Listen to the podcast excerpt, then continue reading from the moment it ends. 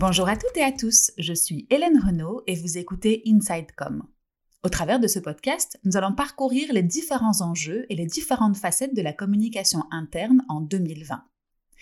Si vous trouvez ce podcast intéressant et enrichissant, n'hésitez pas à me mettre une note 5 étoiles sur les plateformes d'écoute ou à le partager avec des personnes qu'il pourrait intéresser. Il n'y a que comme ça que je pourrai continuer à le développer. Je vous remercie. Alors aujourd'hui, pour ce deuxième épisode, nous allons faire un point sur l'importance en 2020 de consacrer du temps, de l'énergie et bien sûr du budget à la communication interne. Souvent négligée par les entreprises, la communication interne n'en reste pas moins un élément charnière dans le fonctionnement des organisations, qu'elles soient petites ou grandes, surtout aujourd'hui avec le télétravail qui devient une norme. Ce type de communication concerne tous les acteurs de l'entreprise, pas uniquement l'équipe managériale. Ce n'est pas une communication qui doit seulement être top-down, mais on y reviendra. Certes, la direction a un rôle important à jouer dans une frange de la communication interne, car un de ses objectifs est de partager des valeurs communes, donner du sens, ainsi qu'une vision, et faire adhérer toutes les équipes à la culture d'entreprise.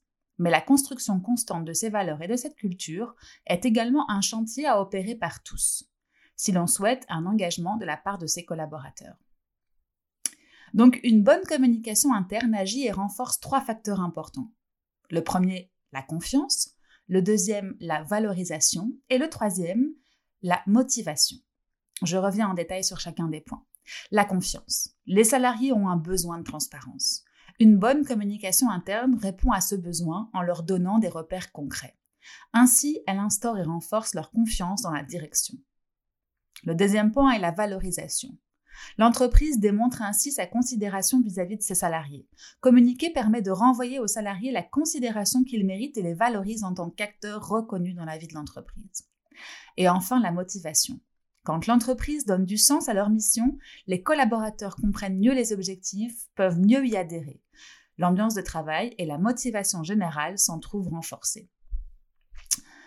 La communication interne est donc un véritable vecteur d'implication. L'instaurer au plus tôt dans votre entreprise renforcera la motivation. Chaque collaborateur se sentira plus investi. Il n'est pas inutile de rappeler pour conclure cet épisode que les collaborateurs d'une entreprise sont les premiers ambassadeurs, mais ce sont eux aussi qui favorisent l'expérience client au final, donc tout le monde est gagnant. Allez, à très vite pour un nouvel épisode.